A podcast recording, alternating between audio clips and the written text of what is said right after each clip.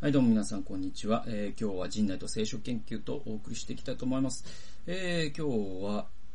えータイトルがね、女性を思いやるパッパッドマン的紳士である神っていう、なんのこっちゃっていうタイトルなんですけれども、まああの、先にタイトルの話をしますと、あの、パッドマンっていうね、映画があるんですよ。えっ、と、パッドマン、5億人の女性を救った男っていうね、ちょん、確かそういうタイトルの映画があります。で、このパッドマンって映画ね、インド映画なんですけど、めっちゃ良かったんですよ。で、これは、僕は、あの、去年の、えっと、6月だったかなに、フィリピンに行きまして、マニラにね。で、マニラから日本に帰ってくる飛行機の中で、パッドマンという映画を見たんですよ。で、これはだから飛行機に乗ってなかったら絶対見てないなという感じの映画なんですけども。で、僕、そのね、えーっと、友人の戸畑くんと一緒に、その、マニラに行って。で、ちょっと違う、えーっと、時差が、っていうかな、なんか半日ぐらい早い便で帰ったのかな戸畑くんが。1日だったかなどっちか。あー早い便で帰って。で、その帰った彼が僕に、その、メッセージを送ってくれて、それが、もう帰りの飛行機でパッドマンを見た方がいいぞと。で、同じね、航空会社だったので。で、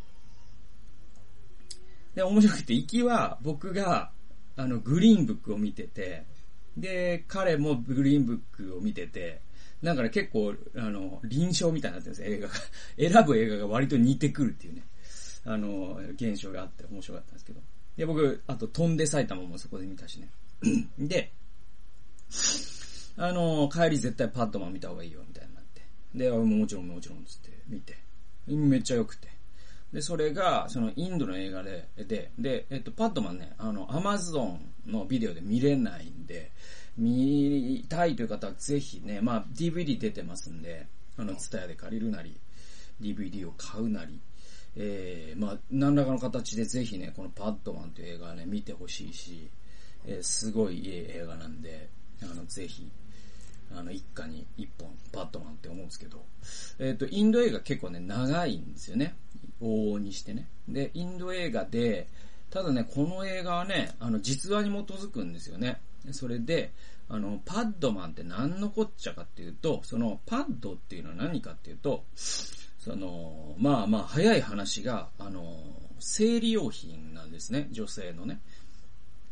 で、これが、その、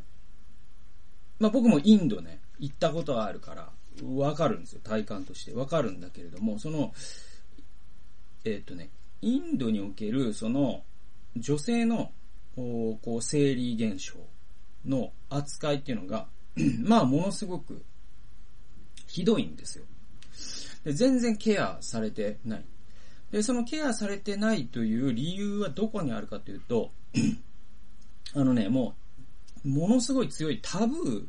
ーがあるんです。まず、そのヒンズー教の伝統の中で、その女性の生理現象っていうのが、もうそもそもの話をすると、ヒンズー教という伝統の中で女性自体が、ある種の汚れというものとセットなんですよ。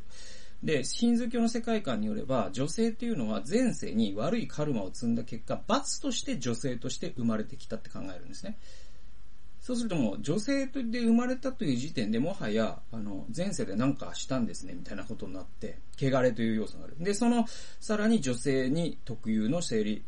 ていうのは、もう、汚れの、もう肌々しいということで、すごくですね、うんと、タブーがあって、で、実際的なタブーと、その意識的なタブーっていうのがあって、実際的なタブーって何かっていうと、その生理がある女性っていうのは、確か同じね、なんか、まあこれイスラエルの法律、ね、立法にも通ずるところがあるんだけれども、生理がある女性っていうのが、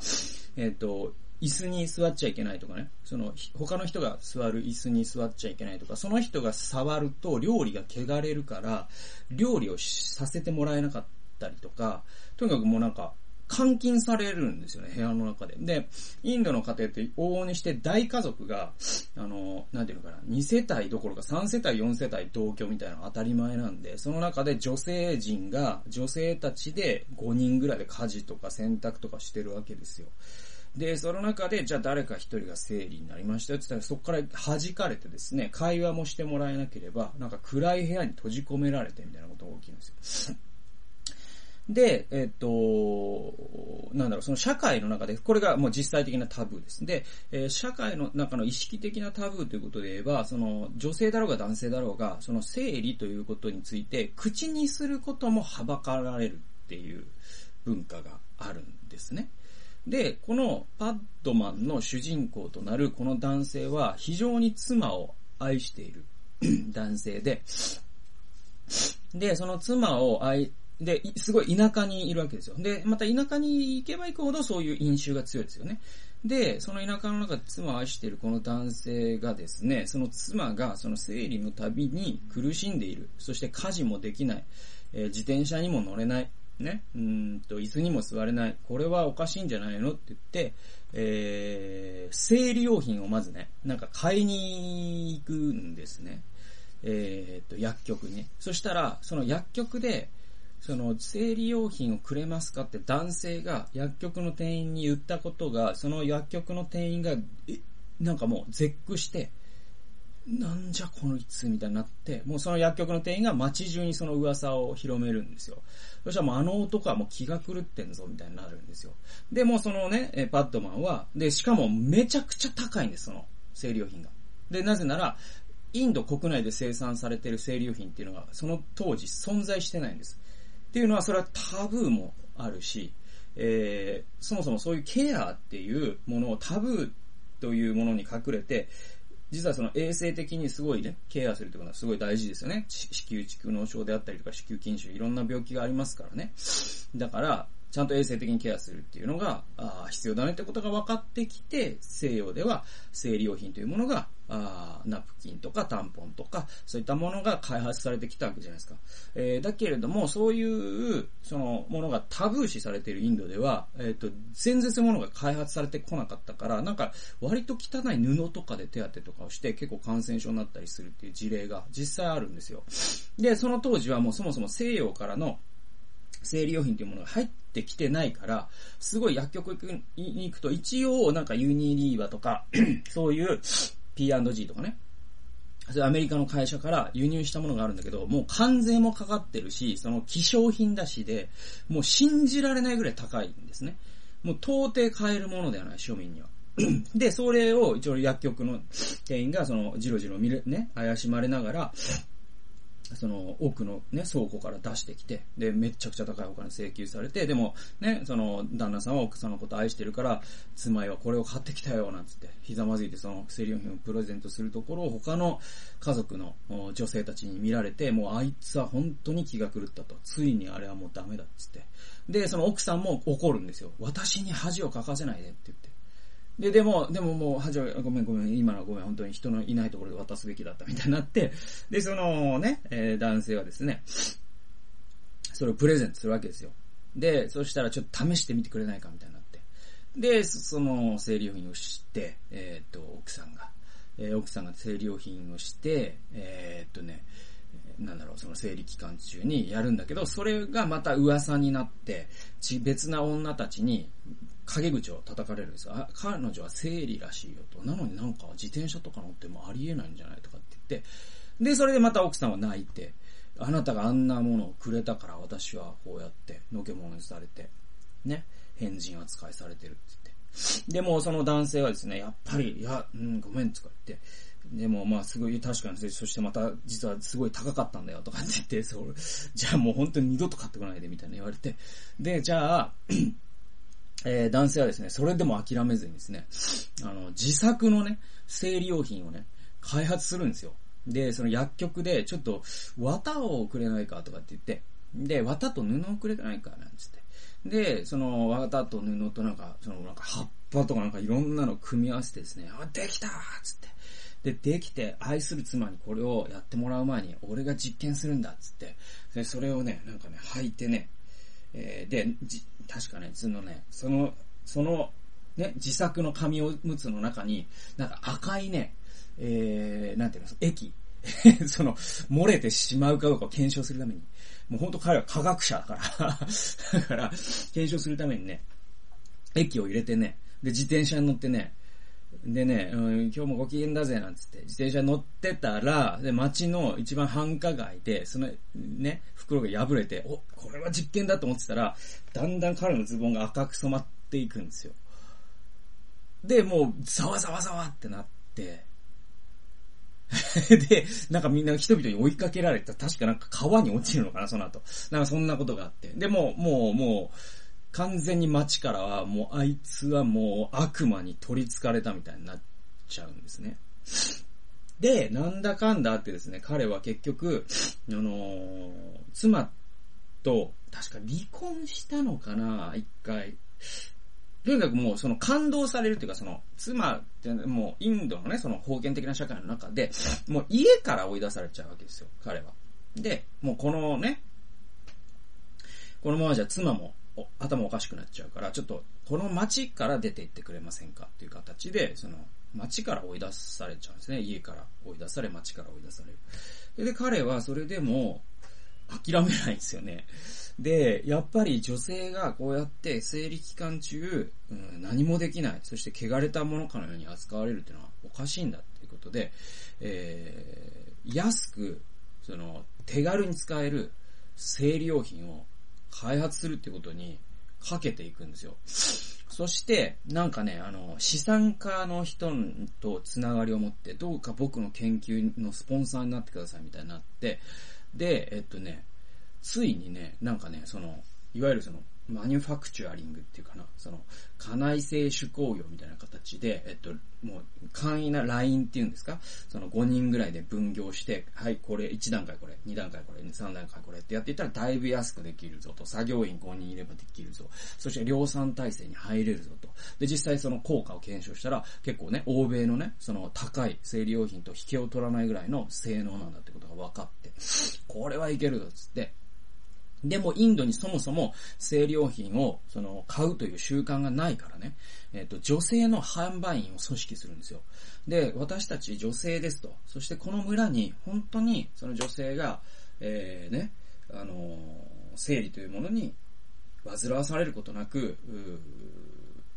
生活できるためのアイテムを、しかも安く今開発できたんですって言って、販売員をね、もう派遣していくんですよ。ね。それで、えー、結構それがいろんな村で当たってですね、売れていくんですね。で、それに目をつけた、確かね、女性のね、えー、っとね、その、デイリーに住んでる、なんていうの、資産家の娘というか、の人がそれに目をつけて、そのパッドマンのそのビジョン、あなた、で、その、この、この女性はまたもう欧米的な価値観を身につけてるから、やっぱ、やっぱインドおかしいと思ってたのよと。私は本当にあなたみたいな人に出会えて嬉しいわみたいなって、この二人がちょっと恋愛関係みたいになってですね、それで、えっ、と、本格的に、なんとかこう、そのビジネスが軌道に乗り始めるんですよ。ね。で、乗り始めて、で、この映画のクライマックスってどこにあるかというと、あのー、彼のね、研究というか、その、なんだったかな。彼がその、いわゆる、こういう生理用品を開発して、その村々で生理による感染症がちょっと減少した、しかも安くできたみたいなことを、その、社会を良くするための発明コンテストみたいなのを国連が主催しててね、それに出品というか、その、ね、エントリーするわけです。そしたら彼はなんとインド代表に選ばれましてですね、えっ、ー、と、ワシントン DC だよね？んいや、ニューヨークか。え ?DC? どっち？国連本部あるじゃないですか。国連本部、DC かニューヨークのどっちかにあるんですけど で、呼ばれて。で、えー、そのね、国連本部で、うんと、僕はこういうことをしてきたっていうね、いうことを、下手な英語だけれども、そのインド英語で彼が喋るわけですよ。ね。I improved, ああの、pad for woman. I have a dream. You American guys can't understand, but I'm very enthusiastic みたいな感じですごい喋るんですよ。それで、で、それが、本当になんかね、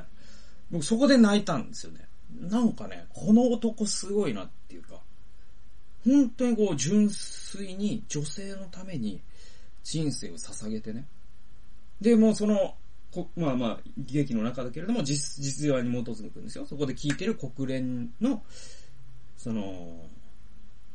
職員たちが、もう本当に、心動かされて泣いてるんで、で、もう、やまないスタンディングオベーションなんですよね。でも、インド、本国に帰れば、半分以上の人はこの人のことを変人だと思ってる。でも一つ言えるのは彼は5億人の命を救ったんだっていうね。5億人の女性の生活を改善したんだっていう。で、そういう物語で、もうめっちゃ感動したんですよね。もうここで15分話したんだけど あの、映画のコーナーで喋れって話なんだけど、えっ、ー、とね、この話を丁寧にしたのは何かというと、このレビ記の12章なんですよ、今日は。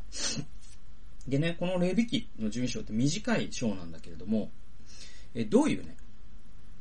章かというと、女性がね、出産した後7日間汚れるっていうことが書かれてるんです。で、産んだのが男の子ならば、その後33日間。つまり合計40日間汚れるんです。で、女の子ならば、えー、その後66日間、つまり合計で73日間汚れるんです。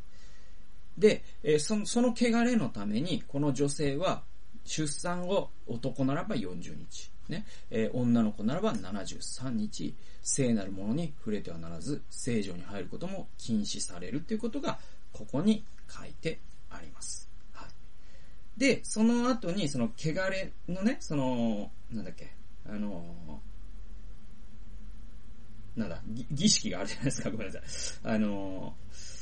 その汚れ、汚れ明けっていうのは常に、そのイスラエルの宗教規定で、生贄を捧げるんですよ。で、普通は羊を捧げるんだけれども、羊を飼う、家計に余裕のない人は山鳩でいいよって書いてあるんです。で、これ皆さん覚え覚えてます？あの、マリアとヨセフが神殿に山鳩捧げたって書いてるんですよね。これって、これのことなんですよ。イエスを産んだ後に40日間経って、マリアが汚れから開けるための、その山鳩だったんですよ。はい。で、えっ、ー、と、まあまあ、どこから話せばいいかわからないんだけども、そうですね、えっ、ー、と、そうそうそうそう、清めの期間が満ちたら、えー、子羊または山鳩を捧げることが書かれている。ルカの福音書によれば、えー、マリアとヨセフは山鳩を捧げたと。だからまあ、ここから、あの、マリアとヨセフの家庭っていうのは貧しかったんだってことがわかるんですね。で、この箇所も解説書によれば様々な解釈が試められているが十分と思えるものはないと。僕、ここね、本当に難解な箇所なんですよ。じゃあどういうことなのって言われると、本当にわからないんですね。で、いろんな解説者がいろんなことを試みてるんだけど、なんていうか、例えばね、その公衆衛生的な理由っていうのは考えられる。もちろん考えられるわけですよ。その、三熟熱とかですね、あってですね、その、女性って出産した後は、やっぱりその、子宮とか、あそういう膣とか、そういうところの、その感染症のリスクってのはすごく高まるんです。で、今みたいにね、医療が発達しなければなおさらですよ。命にも関わる。だから、公衆衛生的な理由っていうのはもちろん考えられるんですよ。だけどですよ、男の子と女の子、男の子を産んだ時と女の子を産んだ時で、え期間が違うっていうことの説明はできないわけです。だって、それは科学的に意味のない分類だから。男の子の方がよりね、えー、その産後の体の回復が早いとかはないですから。はい。で、えー、まあね、あのー、神の知恵というのは人間よりも深いので、全てを解釈できること、あるいは全てを理解できることが大切だとは僕は思いません。で、その中でもとりわけこの箇所っていうのは難解なんですよ。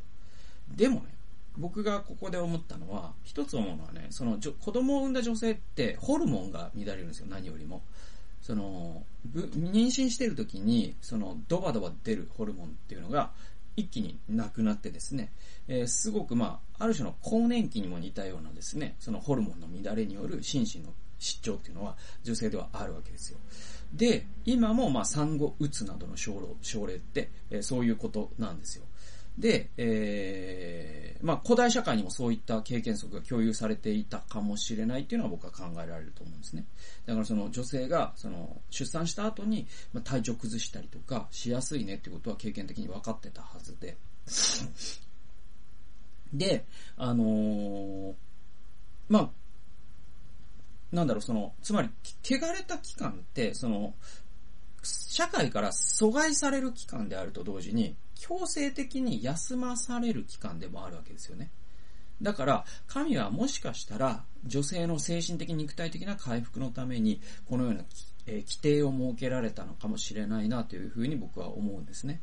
で、男の子と女の子っていうのは、古代社会では明らかに地位が違います。違うんですよ。これはユダヤ教でも同じことで、え、やっぱりですね、ユダヤ教でもその旧約聖書で、え、人数が数えられるときに女性は多くの場合入ってないですから。それぐらい違う。これ、それがまあ古代社会のスタンダードなんですよ。そういうことを考えた場合、えー、この説明っていうのはね、もう割とうまくいくわけですよ。つまり、その、女の子を産んだ女性の方がよりいっぱい休まなきゃいけないっていうか、男の子が生まれたっていうのは、もう一家にとって喜びがやっぱ100だったわけですよ。でもこれ、まあ、その正しい正しくないような話を僕はしてるんじゃないですよ。事実として古代社会では、えー、女の子が生まれた場合の喜びっていうのは、男の子の喜びのやっぱ半分であったりとか、ある場合にはそれ以下であったりとか、する。ある場合にはがっかりとかですね、そういうこともあった。ですよ。そうあるべきでないと思いますよ。だけど、それは僕が勝手に近代人として読め、ね、勝手に解釈してるだけで、でも古代社会ではもう紛れもなくそうだった。ということを考えると、より多く女の子の場合、え神はしっかり休みなさいよと、え女性に言ってらっしゃるんじゃないかなと思ったんですね。で、えっ、と、ここで話がちょっと錯綜するんですけど、パッドマンのしたことってこの逆なんですよ。その、生理とか出産によって女が不浄とされることによって、社会から完全に締め出されてしまうのがダメなんじゃないのかと。だからパッドマンはパッドを作ったんです。生理用品を作って、女性がその出産の後とか、あね、生理期間中もちゃんと社会の中で幸せに機能できるようにっていうサポートしたんですよ。でも神は古代社会の中で、え、女性をその社会から、えー、一回ね、こう、まあ、阻害じゃなくて、なんて言うんだろう、隔離して、ちゃんと休めよっていうことを言われたんです。これ逆なんですね、方向としては。方向としては逆なんだけど、動機としては僕同じだと思ったんです。それは、神は女性に配慮される紳士だからこそ、この期間女性に休めよという規定を設けられた。ね。で、えパッドマンの方も女性に配慮する紳士だからこそ、この汚れというものの精神的、公衆衛生的な状況っていうのが、えー、古代と現代では一変してるわけですからね。だから現代では、その、同じ動機を持って紳士であるパッドマンは、えー、女性を思いやったゆえに、パッドマン、そのパッドを作ることによって女性が気持ちよくこの社会の中で、えー、ね、出産後も、えー、また生理期間中もこうね、えー、活躍できるようにサポートした。これだから、向きは逆なんだけれども、えー、女性をね、えー、幸せにするという、その紳士的な動機っていう意味では、古代の神がなさったこの規定と、パットマンが、えー、ね、インドで